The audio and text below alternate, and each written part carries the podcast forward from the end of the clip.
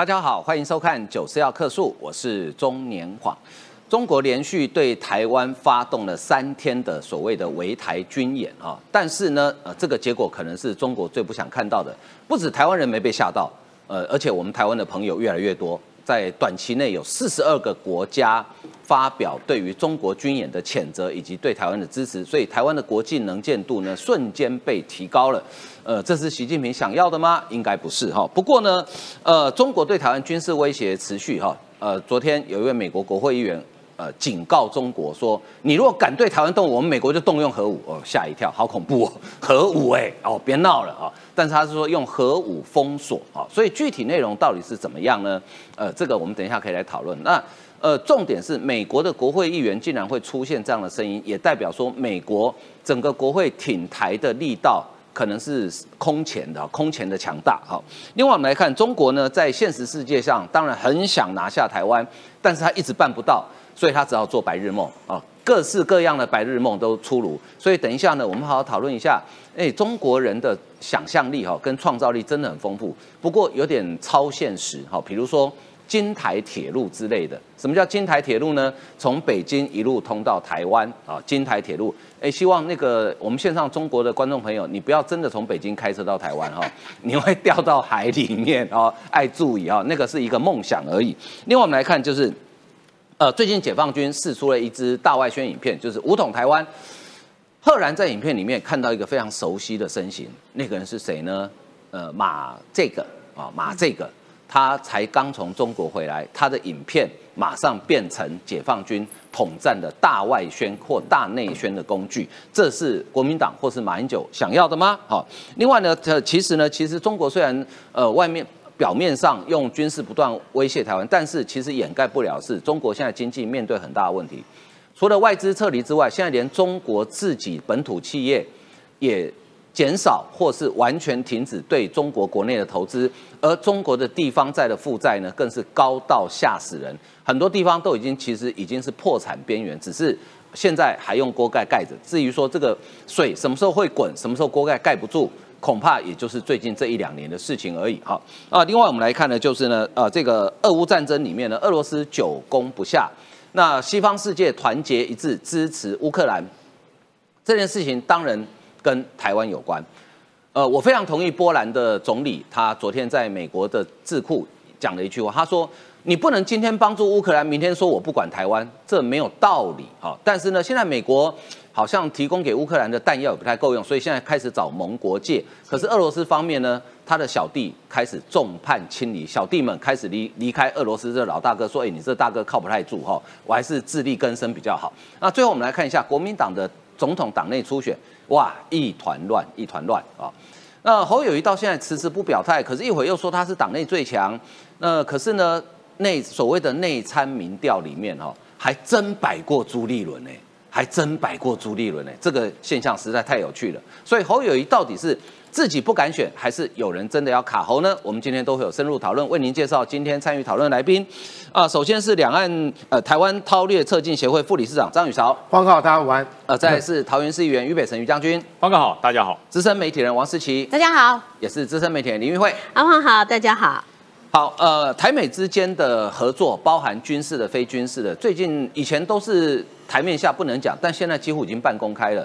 昨天在台中，我们进行了民安九号的演习，哈啊，那我们就赫然看发现，哎，在这个演习呃观察演习的队伍里面，竟然有美国人啊，那他的身份到底是国防部 A I T 还是国民兵呢？我们来看相关的报道。下午在高铁台中站外的空地上演的这场台中民安演习，模拟的就是共军来犯锁定三铁进行攻击。将飞越台湾海峡中线，警政报。目前可以看到现场民众已经开始进行疏散。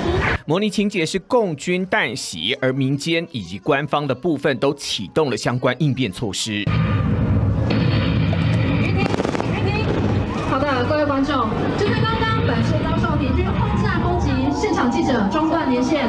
同一时间，我们派出另一组特派记者在现场进行连线。我们。把画面交给现场的战地记者薛荣。要模拟三铁遭受共军攻击的情境，好进一步验证战士运作的应变能力。不过这一回民安演习有别以往，纯粹是天灾演练。这次纳入战争演练，其实早在上午的兵器推演的时候，场边就有美方人员出席。因为我们今天的地方政府的民安演习，那有上级机关哈来进行这个督导跟协作，那主要其中之一就是国防部，所以外逼的部分是。由国防部邀请，那地方政府就是配合办理，所以我们了解有参加，但是相关的细节我们不便进一步的说明，也没有任何的评论。卢秀燕提到，这次纳入演练，正值美中关系对峙，台海关系都紧张。科目来到下午的实兵演练，模拟的是共军弹袭的情况，使得三铁共构的车站瘫痪，如何应变？不仅国内媒体关注，也包括了外媒来到台中进行采访。好，马英九前总统说美军不会来，对不对？不止美军。会来，而且现在已经来，就在这里。所以于将军，民安演习应该是属于一个比较是呃全民，应该是国防部全民防卫动员署的业务的一环。好，对。那他这次模拟的比较特别，因为过去演练都是天灾为主嘛。那这一次是模拟说我们的三铁遭到解放军的攻击，那地方政府要怎么配合应变？哎，但是为什么会有阿多啊在里面？其实哈。大家对民安演习听起来好像哎好陌生，什么时候多个民安演习？对，以前我听过万安、万安、自强、同心，嗯嗯，很少听到民安。嗯，其实民安演习应该是在呃这个八八风灾以后哦，开始全面把这个灾防列入国军主要任务之一。嗯嗯嗯，那变成国军主要的任务才会有演习啊。对，所以以前万安演习是防空警报，然后这个这个同心演习是退伍军人动员，然后来来做的。嗯，那他就把。所谓的同心演习区分成两个演习，嗯，一个叫民安，一个叫自强，嗯哼，民安演习是人力动员，嗯，然后呢，自强演习是物力动员，哦，那这个民安演习是结合了灾害防救。那以前我们看到的，你说前面的八，除了八号演习，我们好像听过，因为首次把这个作战列入，对，那七号、六号、五号一到一号呢，好像没什么印象，都叫做灾防演习，哦，每一年的在台风季来以前，都会由市政府主。主要来主办，然后配合国防部来协助办，叫做灾防演习。那从民安九，哎，民安八号开始变成国防部主导。嗯哼，所以你看到什么时候国防部主导，看到卢秀燕戴钢盔、穿防弹衣就知道了。哦，国防部主导，不然的话，呃，台中市政府没有这个装备。对，这个装备是国防部的。嗯哼，所以说你只要看到县市首长戴上钢盔、穿上防弹背心，你就知道这演习是国防部主导的。嗯哼，那为什么由卢秀燕来做算是这个这个主持人呢，嗯，因为他是台中动员呃这个防卫动员汇报的的召集人，对，他是召集人，他是市长，所以他要统合整个市里面所有的资源，所以这一次为什么会出现三个，哎，看起来不像国军也不像台中市政府的人呢？这个是西方人，但是这两位看起来应该也应该是华裔或者是亚裔的美国人，不像台湾人，对，就是华裔或亚裔的美国人，对，这些人来干什么？因为呃，其实这个在。民安八号就出现了，嗯，只是民安八号的时候，他们没有这么直接的出现，嗯哼，因为你美国人或是外籍人士参加国军的演习，除了汉光演习以外，因为汉光演习有台湾关系法，让他们来做一些武器的相关的观察跟跟这个回报，其他的演习通常不准。那因为现在有法令啦，嗯，有台湾政策法。对，有台湾旅行法，这些人来是是是符合规定的，符合规定，对，所以他们就可以出现。所以他们以前不是没有出现，以前是伪装，可能装成一棵树，呃，不，没有啦，装成一棵树，反正 装成一张桌子，反正他们以前都有参加，只是不会这么高调。嗯，那现在是没有问题的，可以出来了。所以他现在做什么呢？第一个，他要看。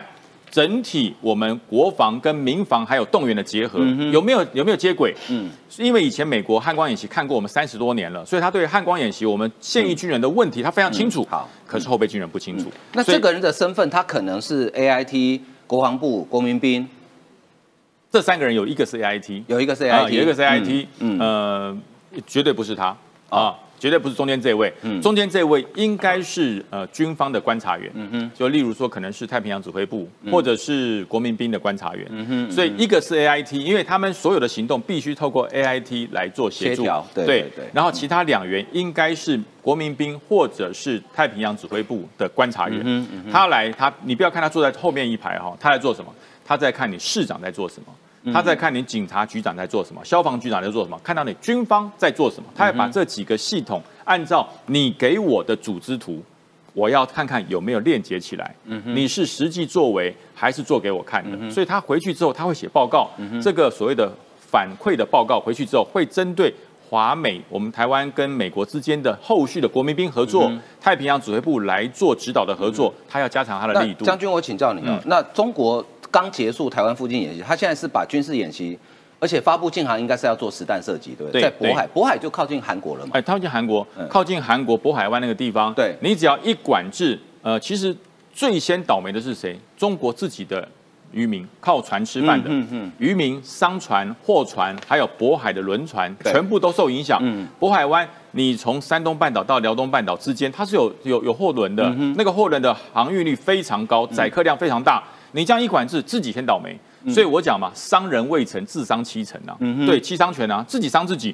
那么韩国爽，超不爽的，一定的啊，就在他家门口而已。对，你你你被渤海一绑住，那韩国这一块都不行用了。对，全被你绑住了。那你中国在做什么？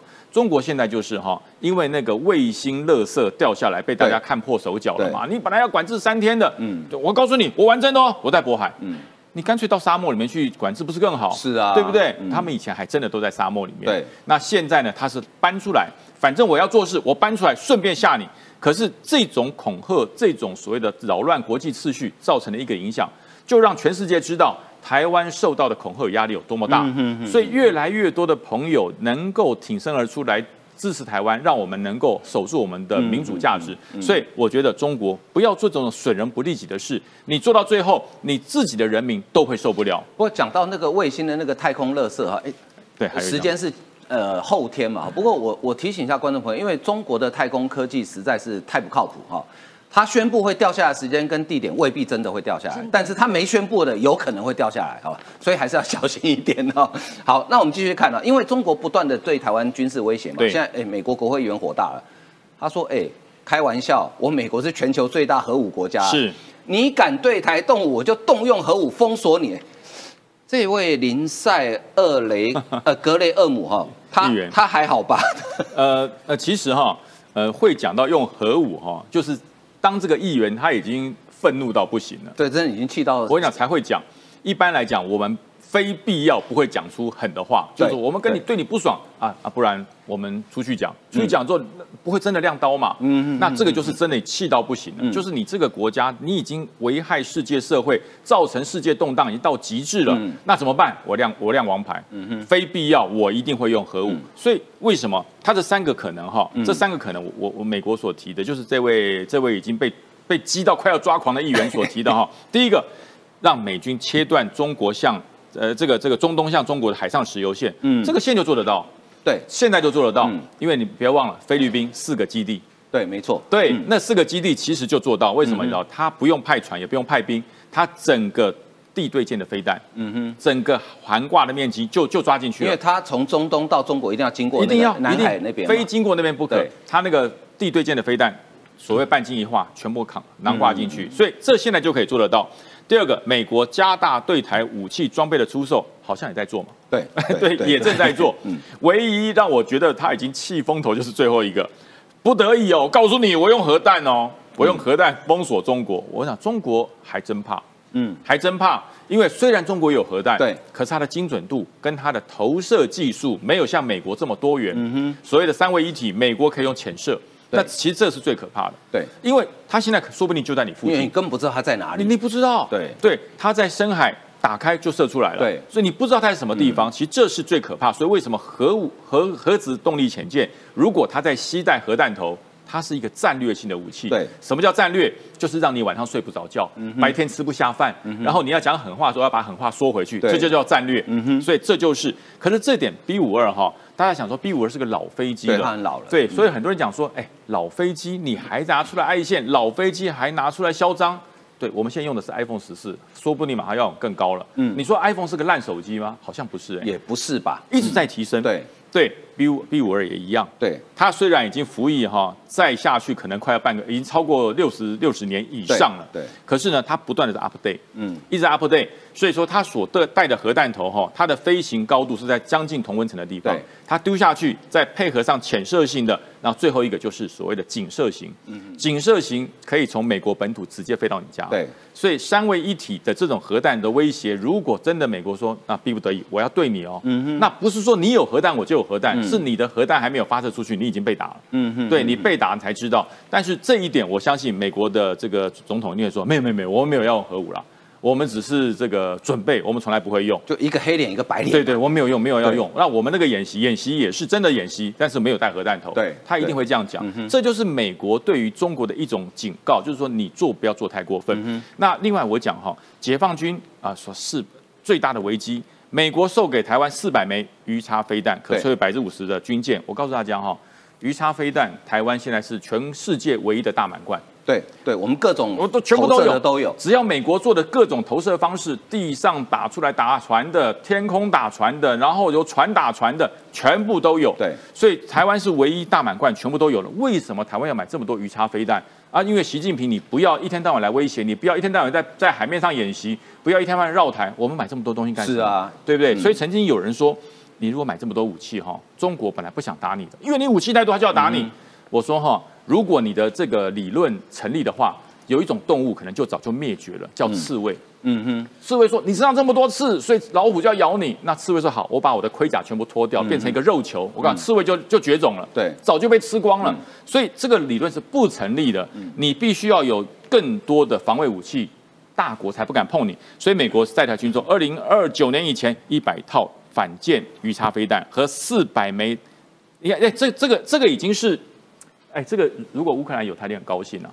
乌克兰如果有这么多，他真的很高兴。乌克兰所得到的没有像我们这么完整，所以还说，呃，对美国、对台湾，哦，台湾防卫的能力行不行？你光看这些鱼叉飞弹，你就知道行不行了。嗯，四百枚可以把百分之五十的中国军舰，我我再强调，不叫做不叫打沉，大家不要看到摧毁两个字，说哎呀操多了，打不成，不要打成，就跟我们在战场上，我们通常不会把敌人的士兵给击毙。打伤他，打伤，对，打伤比打死更好，对，没错，因为你打死了，那就就就走了嘛，丢着嘛，对对，打伤了要两到三个人来扶他，对，我把这个他的航舰，我不要打成他，我把他打歪了，嗯哼，那你在一个地方，第一个你就算不动，你挡住你自己船进攻，变活动路障，对对，你挡住了，嗯，然后第二个呢，你上面很多人要救，你要去弄，你要耽误你很多很多作战的时间，所以我说。百分之五十摧毁中国的军舰，不是把你打沉，是把你打残，嗯，让你变成天然路障，让你挡自己，让你救自己，让你耽误很多的时间。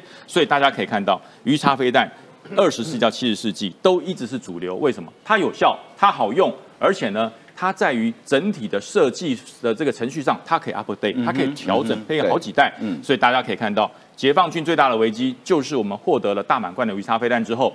你再多的船，我不打沉你，我把你打残、打趴就好了。嗯，不过以中国草菅人命的国格哈，我们如果把它，比如说假设它的山东号被我们打残了，卡在那里，中国可能会自己把它打沉，就把垃圾清掉的概念。我我们打得很轻，它突然就沉了。对对对，可能中国自己会把它打沉，跟莫斯科号一样。对，好，那我们继续来看呢，中国呢，因为。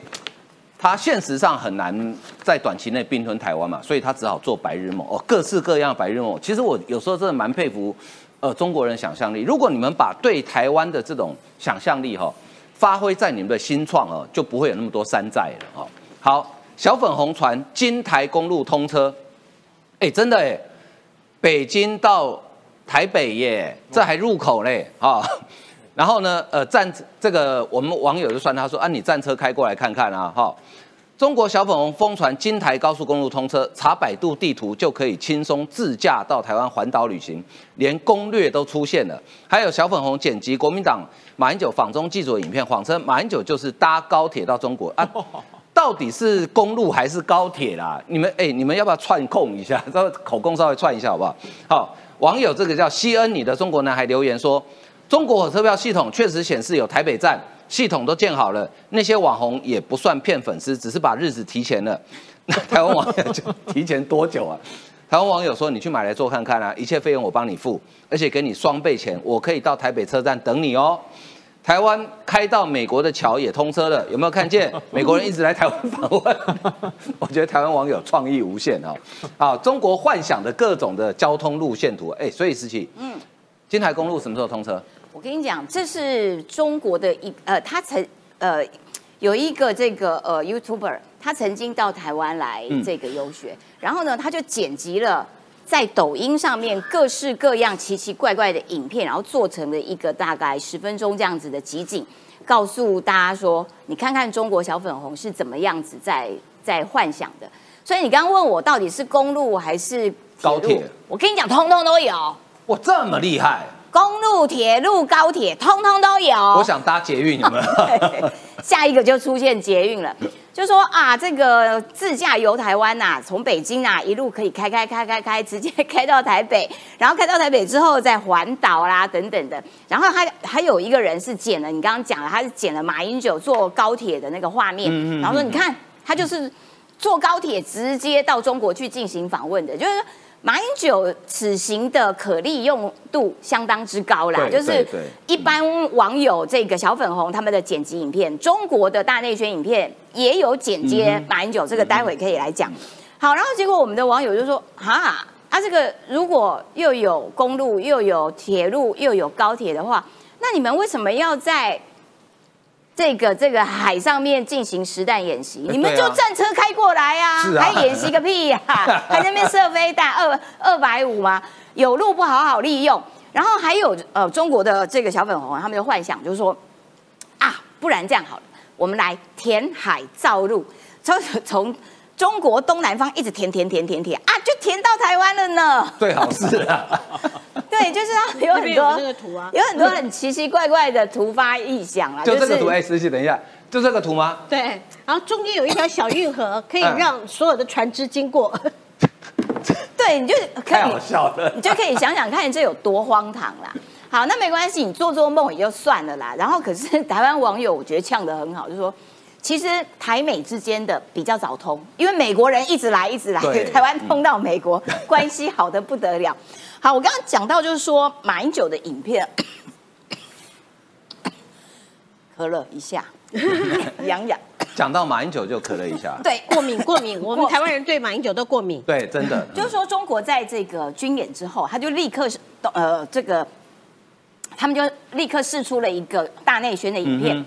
那这个大内宣的影片，其实主要的目的，除了在宣扬说啊中国的这一些呃军军武力量有多强大之外，最重要的就是说，哎呀，这是我呃，两岸都是中国人嘛，血浓于水嘛，两边都是同一国嘛，这是我们家自己的事情嘛，哈，我们自己中国人来解决就好了。台湾是中国不可分割的一部分，所以它有一个大大的中国地图，然后一点都不能少，其中那一点就是台湾点哈。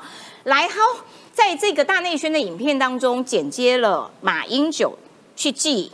中山陵的画面，嗯那可是他这个画面看起来的意义就是，你看看台湾的前领导人跑到中国去认祖归宗，嗯可见两岸都是中国人，我们就是同一国的。然后他的这个词啊，就是匹夫不二心王望，然后下一句是。一统家国唱大歌，就是啊，我们都是自己人。只是我觉得很奇怪，就是说你们为什么要弄那么绕口的倒装句？倒装句只会出现在英文好吗？中文不需要倒装句。什么一统家国唱大歌，好难念。好，那也就是说，马英九在自豪于自己。哇，你看，我可以创造两岸和平。马英九割双眼皮的事，所以割割。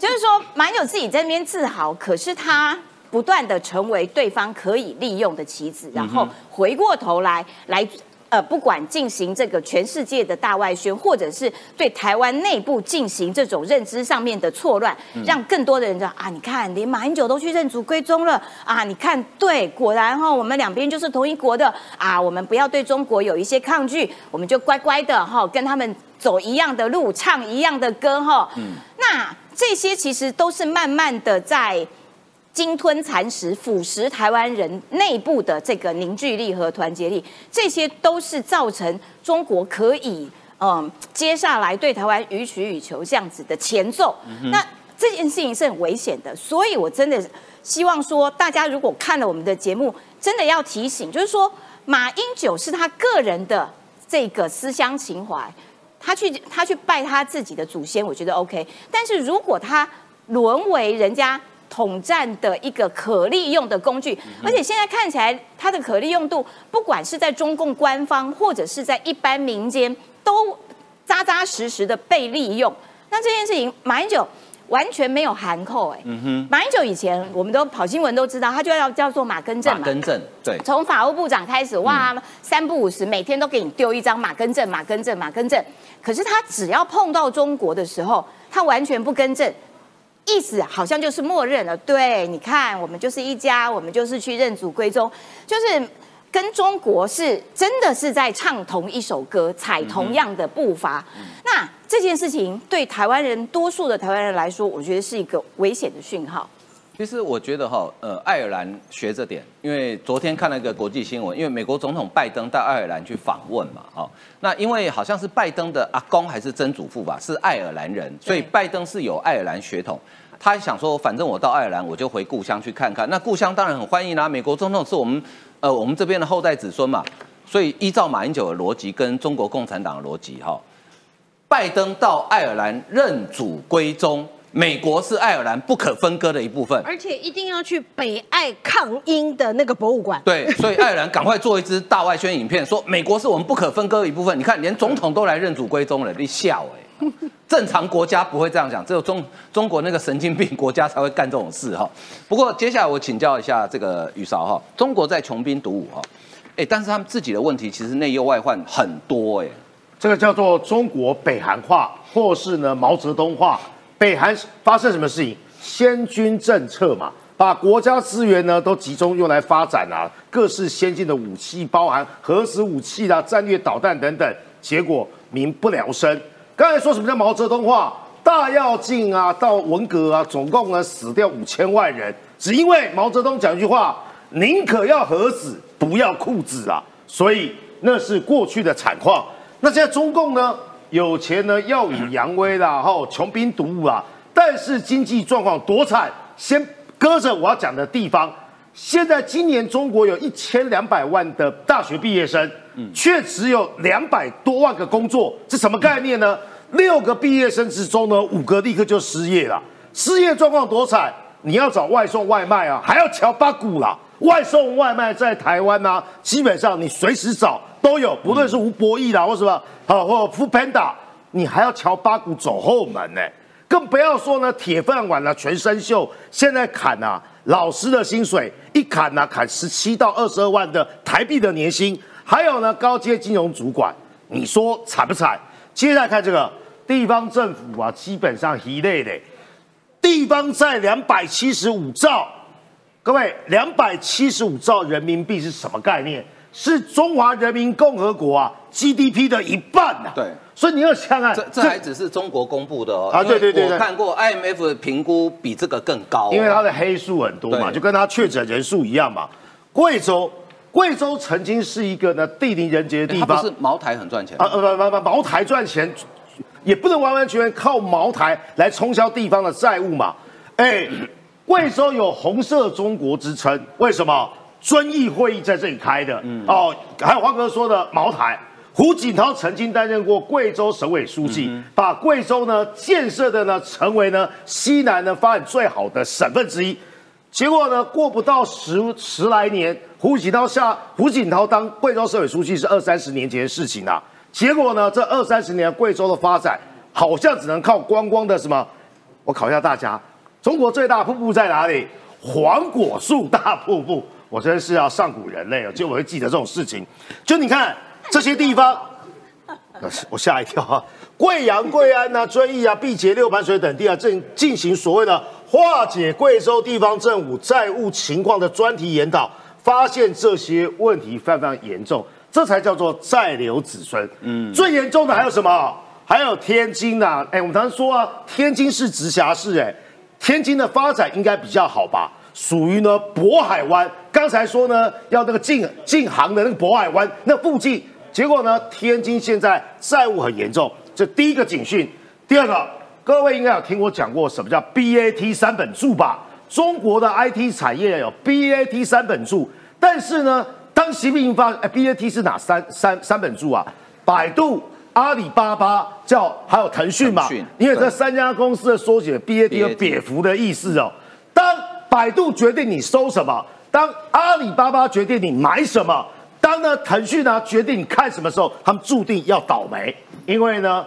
共同富裕的对象就是你们，你们已经啊抢占了党的职能跟功能，所以呢，阿里巴巴马云基本上几乎呢把他所有东西净身出户了，马化腾基本上也很惨，所以说呢，B A T 呃 B A T 三本柱之中的两只鸟，阿里巴巴跟腾讯呢，基本上已经不想在中国投资了，但是你想想看，他走得出去吗？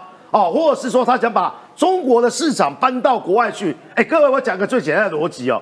这三家公司之所以成长，是在中国的保护主义之下。所以说呢，FB 进不去，YouTube 进不去，哦，或是呢，Amazon 进不去。结果呢，你说我现在要挣脱党的控制，跑到全世界跟人家竞争，没有党的羽翼，你有办法跟自由民主国家、资本主义的这些大企业竞争吗？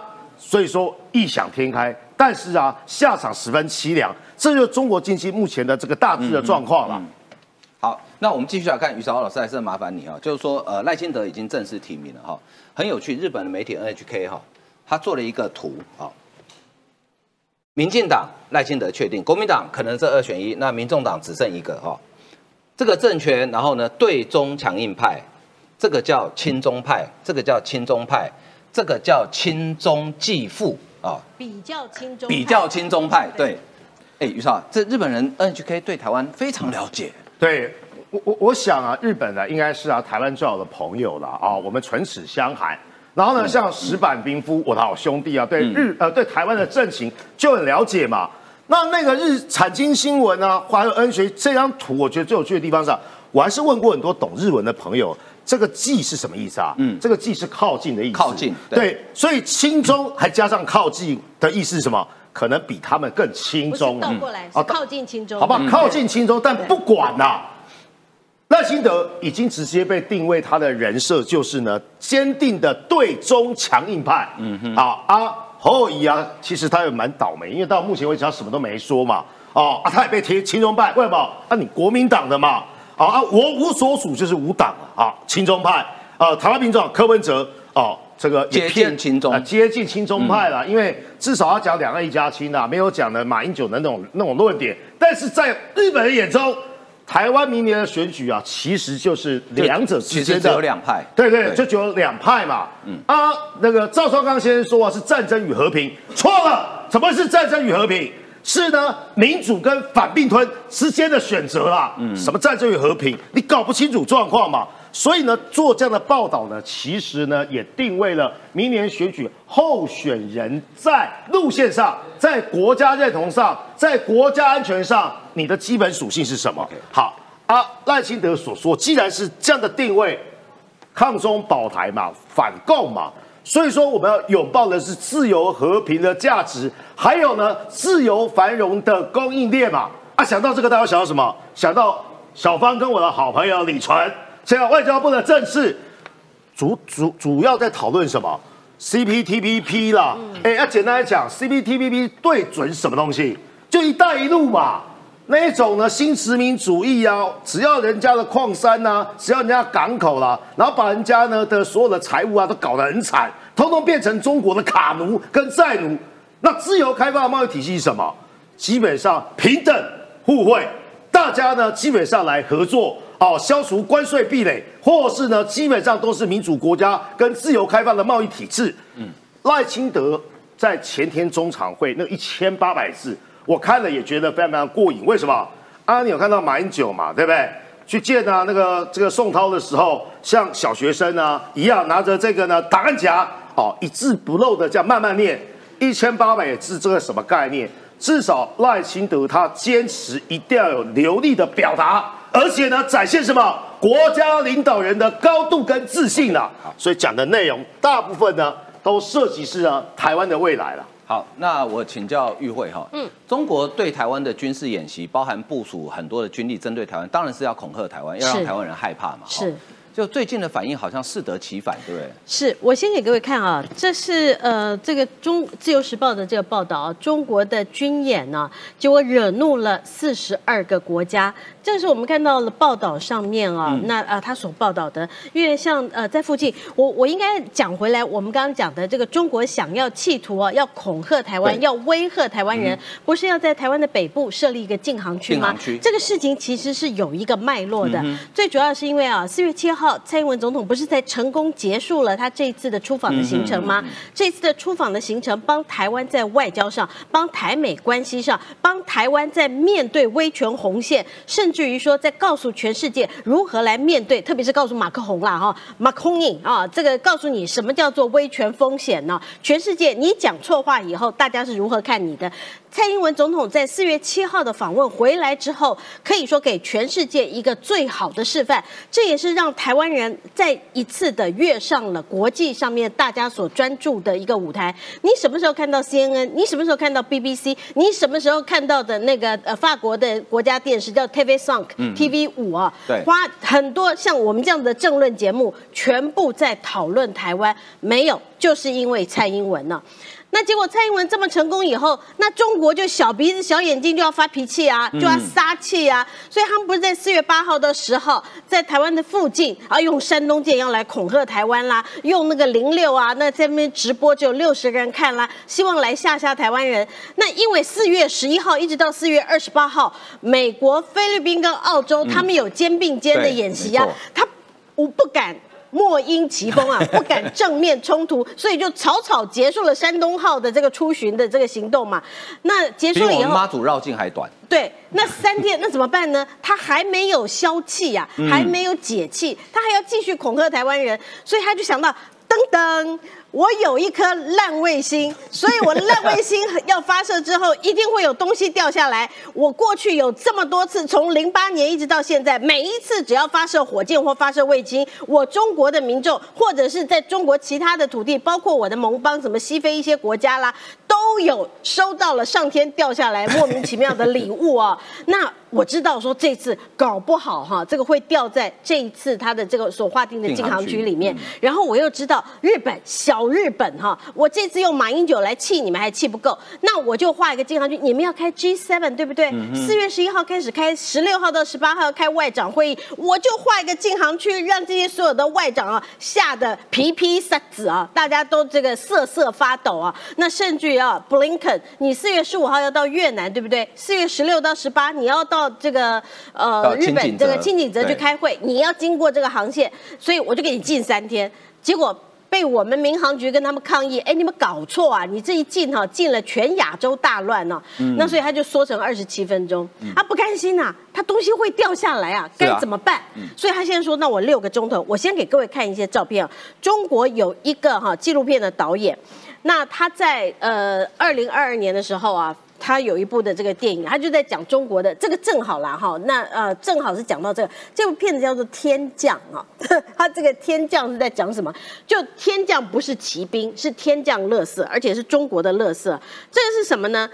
这个是在哈呃中国常常发射卫星的地方啊，我相信宇韶老师或者是这个于将军都知道，叫西昌。这个地方啊，离北京还有一段距离，但是呢，呃，有一个地方很倒霉，这个地方叫睢宁，很衰的地方，很衰很衰哈。那它就在这个这个航线发射之后的航线的正下方，这个地方啊，可以说是一个鸟不生蛋、一个拉屎的地方了哈。它只有啊，它是一个苗疆啊，这个可就有十五族的地方，人很少，大概就有呃三十到三十五万人左右。那呃，这个都是苗族人。所以他们从零八年呐、中国这个发射卫星之后，你看到这个房子呢被卫星打了个大洞，然后在田里呢，你可以发现，哎呀，这不知道哪来的东西，这个应该不是农具吧？这个牛应该没有办法架在这上面。哎呀，你看你家的院子里鸡跟一个莫名的东西，这个呃处在一起，还有呢，这个呃小狗它也发现了院子里面突然多了一个什么东西，然后你家的这个应该是储藏室吧，多了一根管子，这根管子不晓得是做什么用的。然后呃，这个老夫妇随时可以捡到东西，然后这个也是啊，民众可以在他家的院子里面捡到一大堆莫名其妙，还有动员农村民众扛了那个呃火箭最上面那个锥啊啊锥形物哈、然后呃要去这个缴交这些火箭掉落下来的东西。所以为什么二十七分钟又变成六个钟头？他要去打捞，因为我们刚刚看到是农民呐、他可以啊，因为东西掉在地上，还可以去捡呐、那呃现在这些掉在海里的话，他要去捞啊，怕丢脸，所以他本来想要利用三天，要恐吓台湾人，要恐吓 Blinken，告诉 Blinken 说，你看你要知道害怕。那啊、呃结果 Blinken 也不害怕，台湾也不害怕，丢脸的是中国。但我就要问哈，台湾这个到底发生什么事了哈？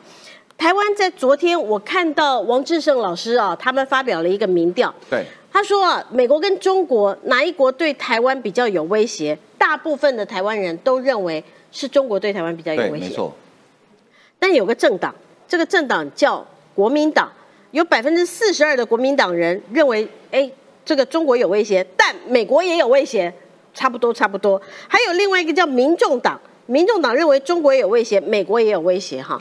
好，那再看第二个，美国跟中国的利益哪个跟台湾比较接近？好，那一般的台湾人都认为美国的利益比较接近，对，偏偏有个国民党，各位请看，哇，几乎一样哎，错，六十四趴的国民党人认为他的利益跟中跟国比较中国比较接近。接近，嗯，啊，这个不是讨个派吗？啊，？因为他叫中国国民党啊，今天中国对台湾有这么大的威胁，中国对全世界有这么大的威胁，竟然台湾有个政党，那他竟然认为哦，这个呃，居然是台湾的最大的威胁是来自于美国。我给各位看这个图，这是皮尤哈，他所公布的。这个是一个长时间的观察，是从两千零五年一直到二零二三年。你看两千蓝色的这条是讨厌中国，绿色这条是喜欢中国哈。那你看到这个趋势，蓝色越来越高，蓝色现在已经到八十三了。对，所以整个美国人就告诉你说，我讨厌中国啦，我讨厌中国，不包括中国人了，哈，这个。所以这些都是现在全世界的一个局势。所以刚讲到 CPTPP，二零一四年我们说要加入 CPTPP 的时候，马英九叫我们不要加入，然后那全世界没有人认为台湾可以加入。今天彭博社呼吁全世界要来帮助台湾加入 CPTPP，、对这个就是蔡英文这次出访以后，告诉全世界我们台湾人的想望，我们台湾人到底需要什么东西？台湾人我们要加油啦！二零二四不能输啦！OK，好，那接下来我们来关心一下这个俄乌战争哈，因为这个战况已经延宕了，大概打了一年多了，俄罗斯也攻不下来，那乌克兰现在准备要反攻，不过呢，哎，真的是呃战争真的是炮弹一发黄金万两啊，这炮弹现在不够用，飞机也不够用，哎，所以宇少现在美国开始动员他的盟国，提供给乌克兰所有需要的武器了。唇寒齿亡哦，波兰提供，现在看起来是五架了啊。那我认为后续呢的这个飞机应该会更多了。为什么是米格二十九？米格二十九，乌克兰本身就两百二十架，但是因为战损的关系啦，我认为至少只剩下一半了。所以为了掌握制空权，你看时空点呢、如果回到去年这个时候，所有线上的朋友对于武器应该都很了解了。所以说呢，这叫无缝接轨，因为呢，乌克兰空军本来就使用米格二十九嘛，那吉呃波兰也使用嘛，所以说呢，在后勤补给料件上，还有呢操作上就没有问题嘛。这代表是啊波兰的心意，因为我们都知道春季攻势啊，大概五月份就要来临了。尤其在呢乌克兰南线的部分呢，乌克兰应该会有大规模反击。既然要有大规模的反击，什么东西最重要？弹药最重要，武器最重要嘛。第一个掌握制空权，第二个，各位只要看到什么幺五五毫米炮弹啦，我只会想到 M 拐拐拐啦。哦，美军不是提供了这个，网红又在于北辰将军面前呐、耍大刀哈、因为鳄龟啊一定是什么幺四九这种奇怪的这个口径嘛，美啊或什么幺七九这一种哦，啊幺五五这一种啊就是美规的榴弹炮。啊，现在你看，美国出借，什么叫出借？我讲过嘛，那个类似像二战的民主工厂的出借租借法案，你家邻居失火了，他跑来跟你借水管，你总不能要请付费，你当然是把水管借给他，否则火烧起来，你家也倒霉嘛。所以呢，美国借了数十万的 M 呃幺五五的毫米炮的炮弹，目的在哪里？我刚才所说的。五六月份的时候呢，所谓的春季大反攻啊，所以这是第二个指标。来，你看民主国家做的事情是这样子，民主国家呢声援呢乌克兰反并吞、反侵略。那么看呢，另外一边是什么？另外一边就是集权国家的对比啊。什么叫帮凶？日经说啊，中国香港企业呢出口美制芯片，输入俄国的量飙升十倍。哎，俄国不是本来缺晶片吗？嗯，本来是跟中国要嘛。中国说你开什么玩笑？啊，跟北韩要，北韩说呢，我我可以考虑帮你走私啊。北韩是世界上最大的走私大国，是透过它的潜艇。还记得一个新闻吗？中国给晶片给什么？那些洗衣机啊，跟冰箱的晶片呢？那个是比较位阶比较低的。可是呢，这就是美国最担心的破口。什么意思呢？经由呢，中国跟香港的企业，哎，各位。我们知道那个高端的晶片呢，可以用在哪些地方呢？飞弹啊、坦克啦、无人机啦、雷达啦、引导啦、夜间啊、这个感像仪等等。各位，一台特斯拉就需要两千多个晶片。可啊，请问呢，这些呢更先进的武器，它需要晶片去做导航、去做呢这个设置的指控的引导等等，需要从哪里来的？居然从中国跟香港。嗯，啊美国一定会觉得这件事怎么办？我们拼命提供乌克兰武器，却有这样的国家呢走后门呢，拼命提供俄罗斯杀人的相关的这个道具哦。最后这个画面我实在看得非常非常难过，真的非常非常残忍。哎，不是有日内瓦公约吗？不是有国际法吗？对双方的俘虏啊，基本上要人道的这个的呃照顾。或是说呢，至少你把它收容起来，在收容所的时候呢，要给他提供许许多的这个的呃呃人权上的保护，生活必须啊，这个就是属于恐怖组织虐囚。各位有看到啊？什么叫斩首？那个伊斯兰国啊，抓到人质啊，前阵子不是都实况转播，把人家的脑袋给砍下来？请问呢，他们在做什么事情？乌克兰俘虏被斩首画面呢？这个直接流出来，泽连斯基骂禽兽。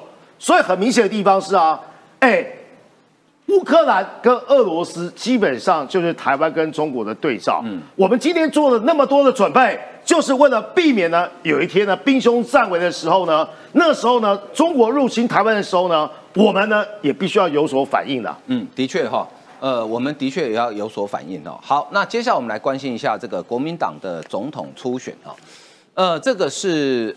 呃，联合新闻网的一个即时短评哈，呃，跟特别跟大家提醒提醒一下，联合新闻网现在有一些新闻是要收费付费才看得到，这一篇是付费才看得到，表示联合新闻网认为这一篇的消息呃具有权威性啊，然后值得你花钱看啊。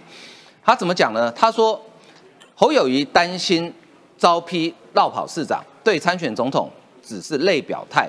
但其实去年九合一大选，林佳龙惨败四十万票，已经间接为侯友谊解套。选举某种程度像爱情故事，如果将侯友谊比喻为追求者，被追求的选民明显不喜欢暧昧不明的态度，这点从民调不断下滑就可以看出来。侯友谊近期动作频频，中在展现决心与态度，能否止血备受关注。哈，那这个。新北党团呢，想让侯友谊总咨询提前到四月，这个我们等一下再来谈哈。好，那现在很有趣了，就是说，哎，现在我我先请教一下这个呃于将军哈，侯友谊现在，我觉得他这行为像渣男哎，就你很爱一个女生，呃，因因为我是男的嘛哈，你很爱一个女生，然后你一直跟他讲说我很爱你，我会照顾你一辈子，请你相信我。那这这时候女生问你说，那我们什么时候结婚？我跟你讲，结婚这个事情终身大事哈，我们可以从长计议，我们慢慢考虑。好，但是你放心，我一定会照顾你一辈子。如果你是女人，你会信他吗？这让我想到《天龙八部》里面的段正淳呐，对，每个都是最爱，哇，每个都是最爱，对对。然后每个人都说你是我这一辈子的永远，对，你是我的唯一，这会玩火上身啊！因为你你不能你不能这么博爱嘛。我跟你讲，你对于你你侯友谊你。现认为你是国民党，因为你进入中常会了，你不能再说我我我是中华民国派，没有，你就是坚贞的国民党员，不然你不会进中常会。你进了中常会以后，对不起，请把你全部都给国民党，嗯，不要保留，不要博爱，对不对？我很爱国民党，哎，其实我对民进党的人很多事情我也很认同啊，我不分蓝绿，你进入中常会没有不分蓝绿的问题，嗯，你就是坚贞的国民党，你未来如果要代表国民党参选总统的话，没有什么靠边站都要。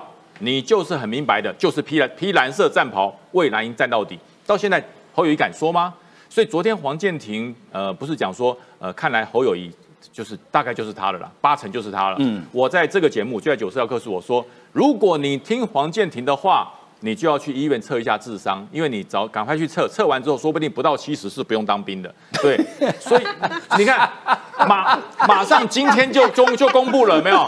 马上今天就就讲了，哎，没有没有，大家误会了，大家误会了。我讲的不是这个意思，我讲说只剩郭董跟侯友谊啦，两个人谁强谁就出来代表国民党参选。你看这不是笑话吗？昨天才斩钉截铁说就是他在什么在那个军工叫什么联盟里面啊。在那个退呃这个这个退伍军警消啊，还有一大堆我讲不出来，在里面讲的就是侯友谊，所以我说国民党的除了朱立伦以外，下面的秘书长、副秘书长、发言人呐、消息人士、相关人士、通灵人士，他讲的话大家千万不要听。如果你真的上当听了以后，我跟你讲，你真的要去测智商了，对，不不要白不要白当兵了，本来可以不用当兵的，不要白白当兵，这就是什么？这就叫做糊弄啊。嗯，不止侯友谊是渣男啊，全部都是啊，全国民党都是，全部都在，除了朱立伦以外，哈，包括朱主席、陈立新以前我的主席，我跟你讲，我还有在战上伤你。除了朱立伦不是渣男，他永远不讲答案。嗯，其他国民党的什么消息通灵秘书长、副秘书长都一样。嗯，讲出来话都没得没有的信，也没有的听。为什么？因为他面对了一个国民党未来要参选的目标者，他是超级渣的啊。嗯哼，对不对？侯友谊讲什么？侯友谊讲说，我准备好，准备什么？准备什么？准备绕跑吗？嗯，还准备什么？他说没有没有，我准备好是说我准备为新北市民做出任何奉献，太好转弯了。嗯哼，所以我讲国民党就是这样，你越拖下去，侯友谊的支持度会越低。你认为郭台铭的支持度会从此高上来？我告诉你会两败俱伤。好，那你看那个王义川哦，台湾智库策略长王义川他就讲，他还讲说侯友谊是政治渣男哦，呃。这个王一传说，朱立伦跟侯友谊说“我爱你”，现在他又爱郭台铭，跟郭台铭说“我其实也爱你”，结果跟郭台铭说“你赶快去国外散散心”，趁他去散心的时候呢，又跟侯友谊眉来眼去，之后被人抓包，人家传讯息给郭台铭，郭台铭说他不是说他爱我吗？这就是渣男，不然是什么呢？多情啊！他是骂朱立伦是渣男，然后呢，网友说郭又被耍了，这被骗。弯腰鞠躬道歉，郭美四年就要被国民党玩一次，真惨！郭董怎么又被骗了？不过我想请教玉慧啊，嗯，侯友谊现在卡在这边，你看新北党团想要让侯友谊总执行提权到四月底，其实如果照正常程序，不可能四月底就结束，那他们可能要玩四年前高雄市议会帮韩国瑜玩的那一招，是，要么用抽签，要么没收咨询嘛，好，现在问题是，到底是侯友谊自己不敢选，还是有人在卡侯友谊？呃，我我想哈，先讲结论哈。侯友谊他现在这种扭捏作态的这种态度啊，实在是让啊，我觉得作为一个台湾人是受不了的。你今天如果想要当台湾的领导人，你想要选台湾的总统，你想要选中华民国的总统，那种。叫小好一点嘛，你就应该要出来讲嘛。啊，我怕大家觉得啊，我这样子啊，因为新北市长我才当选不到半年，我就跑了，我这样绕跑，所以呢，我就请我两位副市长先去塞狼哦，国民党内先去帮我串联好，他们去立法院里面去找谢依凤啦，去找曾明忠啦，帮我开记者会，然后大家动员好，我坐在那边呢，是因为大家拱我啊，我不得已啊，那所以我才出来选，这个叫做。叫小很烂，嗯，这个叫做根本不敢选，这个叫没种了。那你作为过去一个警察哦，那至少我们过去知道警察都是啊要保家卫呃不这个军人保家卫国了，至少他要警察维持治安嘛，要维持治安呢。对，那怎么会有一个警察较小这么不好呢？我是无法相信呢。那再加上第二点啊。前几天呢，国民党不是为了他找了一大堆人，每一个人都穿了这个白帅帅的这个衬衫，然后召开那个那个应该是中常会吧？对，中常会。哎，不看一还好，一看你真的觉得这个人实在是很恶心哎。他看到了严宽恒，哇，马上把那个呃卢秀燕塞塞过去，然后看到了这个呃傅昆萁，马上摸一下。可是呢，你不要忘记，你如果今天你是要担任国民党的这个总统候选人的话，你前一阵子你干嘛在脸书上面骂国民党是黑金？嗯哼，对不对？啊，你如果是黑金的话，你既然你不敢跟这个，你不敢跟傅昆萁，你不敢跟严宽恒握手的话，啊，你以后遇到中东锦怎么办？你以后遇到黎明珍怎么办？你以后遇到还会有更多的国民党内可能背景不是那么干净，不是如你的标准，那怎么办？你以后也是一样切割吗？好，你们自己办你们的，我办，抱歉，我不去了吗？啊，如果是这样的话，作为一个政治人物，你应该讲清楚，不能够哈这个双重标准。我想要的，我再到那个宇宙；我不想要的，我就马的多重宇宙哈。那这个是猴的多重宇宙，所以我真的觉得他是一个作为政治人物是完全不及格的。然后我要用啊上报的呃种族比啊，这个陈家宏先生问的，对嘉宏问的一句话，嘉宏哥问的一句话。今天台湾遇到这么多的事情，今天台湾啊被中国不管是说用贸易壁垒哈来恶整台湾，这个其实是啊这个中国的非常不应该的事情，或者是呢用禁航区来恶整这个全亚洲的这些国家，甚至于还有一些的呃这个各国的这个民众，你侯友谊你有什么看法？呵呵做歹吉吗？三平三安吗？你要讲什么？你老师还没有补到这一课。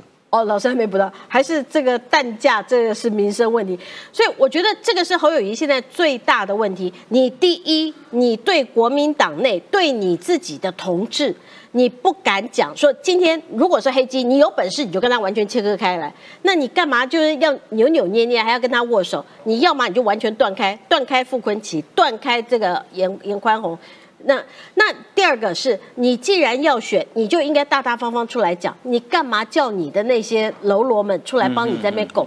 我觉得这个都不是一个政治人物应该有的态度。其实我比较想问侯友谊跟郭台铭一个问题，请问你是中国人还是台湾人？你不要跟我讲你是中华民国人啊，地球上没有中华民国人这种生物啊，要么就中国人，要么就台湾人。你回答我就好，不用跟我讲。其实。不要有论述，我只想要答案，就是三个字：中国人；三个字：台湾人，就这么简单哦。不过我们来看哦，昨天黄建庭虽然于将军讲说，呃，相信黄建庭的话，智商应该不到七十哦。不过呢，如果能够破解黄建庭的话呢，智商全肯定超过一百四，可以到一百四。对，你看，昨天早上哦，他说侯友谊实力最强。在公开场合，他那个场合其实就是蓝营的大本营，就是退休的警消军工教协会军警消对军警消协会嘛。哈，总统候选人称呢，他说目前党内态势明显，就是新北市长侯友谊了。